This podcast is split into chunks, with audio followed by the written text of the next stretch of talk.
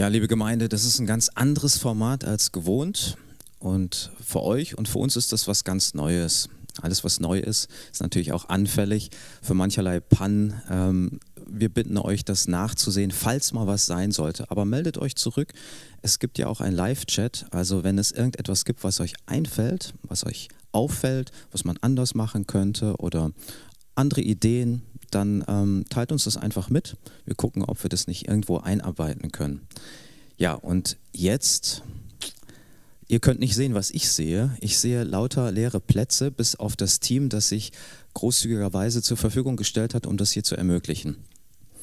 Für uns, die wir hier sind, ist es ähm, ein bisschen ein trauriger Anblick. Denn normalerweise hätten wir heute einen Taufgottesdienst gehabt. Und Taufgottesdienst, das bedeutet, ja, eine Menge aufgeregter neuer Geschwister, die sich total darauf freuen. Das Becken ist voller Wasser. Ähm, wir sind alle aufgeregt und ähm, man spürt das richtig, wenn man hier in der Gemeinschaft ist, was das bedeutet. All das haben wir jetzt nicht, aber wir haben trotzdem eine Art Gottesdienst zusammen. Nicht jeder für sich, sondern wir hier gemeinsam. Und das ist schon viel, viel wert. Ähm, Martin, als du davon gehört hast, dass unser Gottesdienst nicht stattfinden kann. Was, was ging dir da durch den Kopf? Was hat es da in dem Augenblick mit dir gemacht? Also meine ersten Gedanken waren natürlich bei unseren Täuflingen, ähm, die ja nun wirklich diesen Tag entgegengefiebert haben. Ähm, sie wollten vor der sichtbaren und unsichtbaren Welt eben diesen Schritt tun, diesen Glaubensschritt tun. Und das fällt nun aus. Wir haben ja gestern mit den Täuflingen auch darüber gesprochen, über die Situation und hat schon gemerkt, ähm, ja, dass, dass es ihnen schwer fiel die Taufe jetzt zu verschieben auf unbestimmte Zeit. Und das war eigentlich das, was mich ähm, in der Situation am meisten beschäftigt hat. Ähm, sie haben aber, denke ich, ja, die Situation angenommen, wie sie ist. Und wir werden sie, denke ich, auch, bis wir dann wirklich Taufe feiern können, auch im Gebet weiter begleiten. Ja, also man merkt, richtig darauf vorbereitet kann man gar nicht sein. Also, dass so etwas passiert, das ist für, nicht nur für uns ein Novum, sondern ich denke für alle, die es betrifft. Wir haben es natürlich in den Nachrichten schon gesehen, ähm, dass das Virus immer weiter nach Europa gerückt ist. Wir konnten es aber nicht so vorstellen, wie wir damit umzugehen haben, was auf uns wirklich zukommt. Und selbst jetzt wissen wir noch nicht, was morgen sein wird oder was in einer Woche sein wird. Aber wenn wir in die Bibel hineinschauen, dann sehen wir, dass das nicht unbedingt etwas Ungewöhnliches ist. Vielleicht für uns ja, aber wenn wir in das Weltgeschehen hineinsehen und in das, was Gott vorhat und was er uns auch ähm, ein bisschen eröffnet hat, dass wir hineinschauen können, dann lesen wir beispielsweise Matthäus, 24. Kapitel.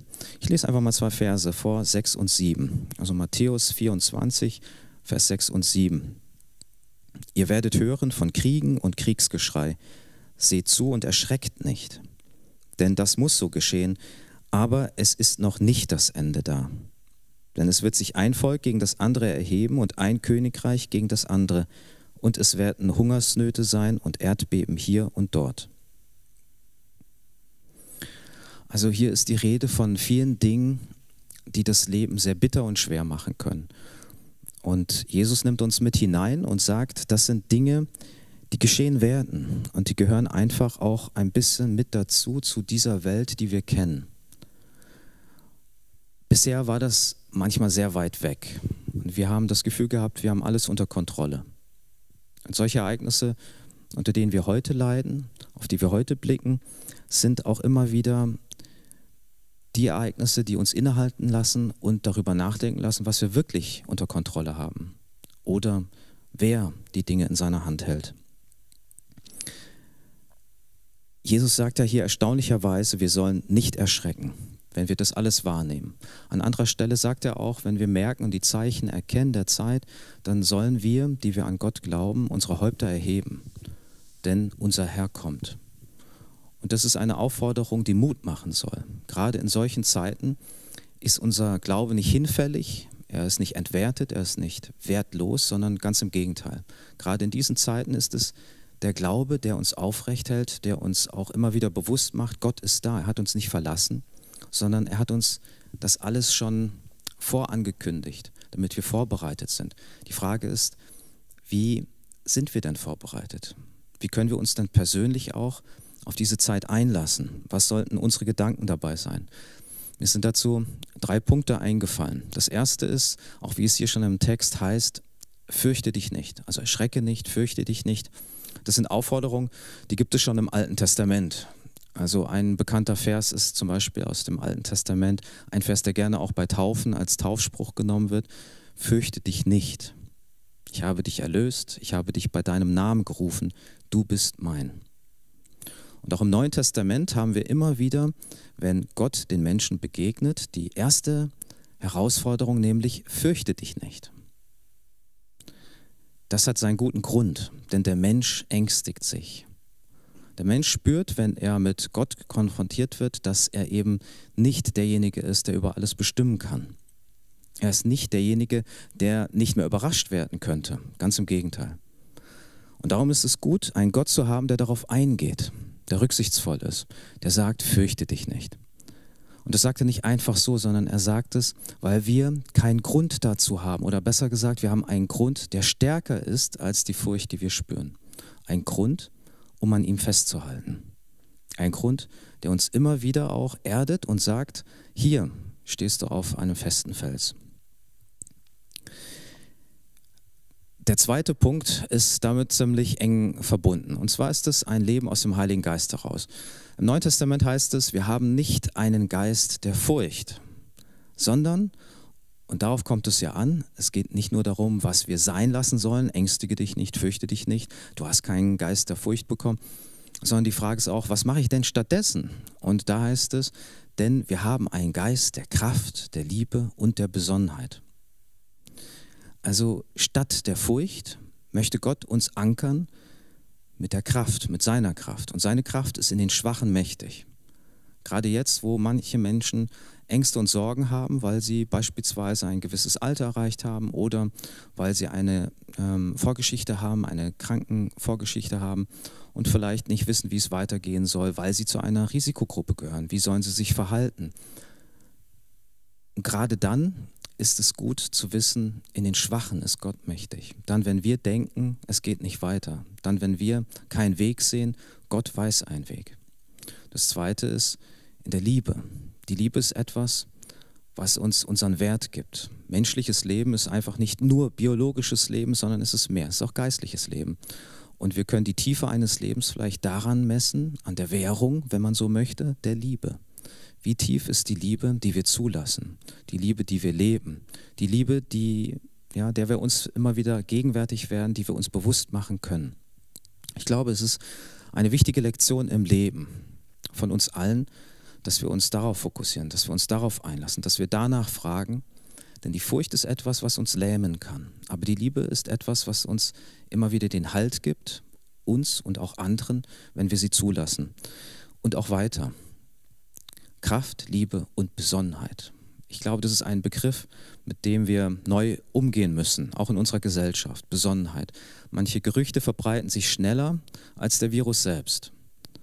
Und ähm, es ist gut, wenn wir daran nicht teilhaben, sondern wenn wir die Fakten nüchtern betrachten, wenn wir die Dinge, die wir tun können, auch tun, aber darüber hinaus uns eben nicht ängstigen lassen, nicht einer Panik verfallen, sondern dann auch wissen, wir haben einen Halt, der größer ist als alles andere. Und das bringt mich zu dem letzten Punkt.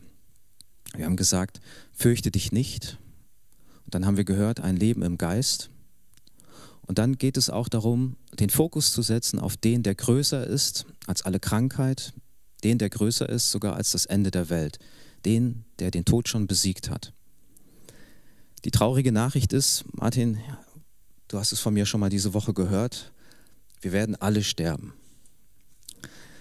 Also auch diejenigen, die den Coronavirus überleben werden, wir werden alle einmal sterben.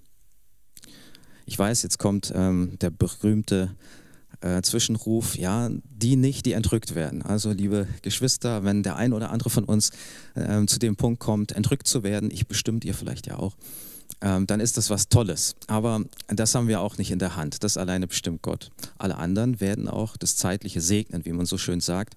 Und darin steckt auch viel Wahrheit drin. Also wir werden diese Welt verlassen. Die Frage ist, was kommt dann? Der Coronavirus, das ist vielleicht für viele Menschen so bedauerlich das auch ist. Es entspricht den Tatsachen, manche Menschen werden auch daran sterben. Ähm, aber die Frage ist, was kommt denn danach? Für uns alle, was wartet darauf? Wer wartet auf uns? Und ich glaube, diese Frage ist es wert, dass wir uns damit beschäftigen. Denn es ist wie eine Krankheit, die uns dahin rafft, nur wir haben uns schon daran gewöhnt. Wir gehen irgendwo hin und wissen es nicht. Wir sind unvorbereitet.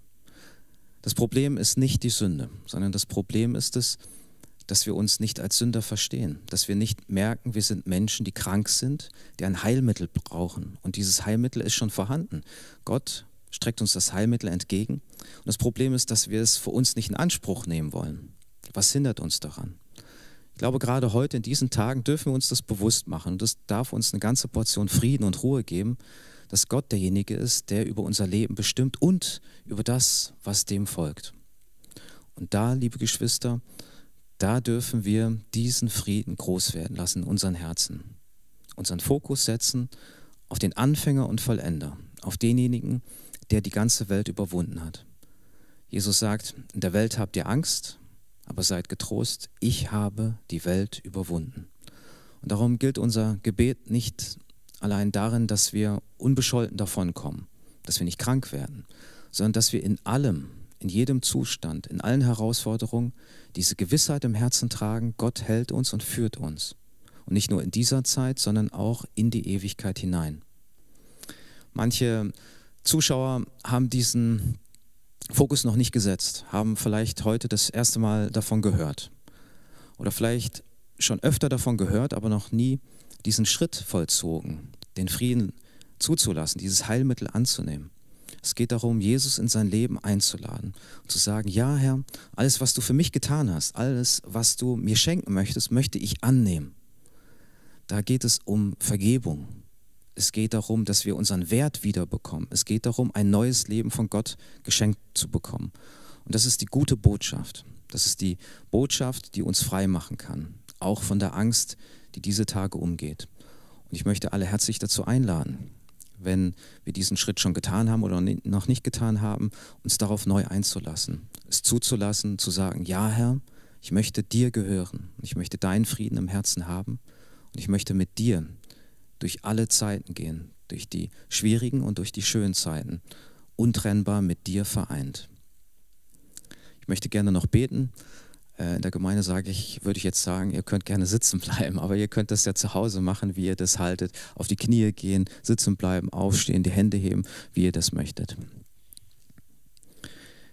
Himmlischer Vater, wir danken dir, dass du bei uns bist. Nicht nur dann, wenn es uns gut geht, wenn wir alles haben, wenn uns alle Wünsche erfüllt werden, wenn es scheint, dass es nichts gibt, was uns aus der Bahn werfen könnte, sondern dass du auch gerade dann bei uns bist, uns hältst, unser Herr bist, unser Leiter bist, unser Führer. Dann, wenn wir nicht wissen, wie es weitergeht, dann, wenn wir erschrocken sind über das, was wir hören, über das, was die Menschen erzählen, was wir in den Medien wahrnehmen, wenn wir manchmal verunsichert sind, was uns und unsere Familien betrifft und auch mit welcher Verantwortung wir hier umzugehen haben. Danke, dass du bei uns bist, selbst wenn wir merken, dass unsere Kraft uns verlässt, wenn wir spüren, dass das Leben ja, seine letzten Züge angenommen hat. Ach Herr, du bist auch dann bei uns. Und so bitte ich dich, dass du deinen Frieden in uns groß werden lässt, dass wir uns nicht fürchten, dass wir nicht allein auf das gucken, was dem Menschen unmöglich ist, sondern dass wir neu begreifen, was dir alles möglich ist. Und darum, Herr, schenke uns diese Gewissheit, schenke uns in allen Zeiten diesen festen Halt in unserem Herzen, dass wir uns dir ganz ausliefern, dass wir fröhlich sind, dass wir mutig sind in dem, was wir glauben und in dem, was wir von dir erwarten. Und so segne du uns, geh du mit uns in diese Tage, mach du uns fest im Glauben, verankere du uns sei du bei uns und den Menschen, die in unseren Herzen sind. In Jesu Namen. Amen.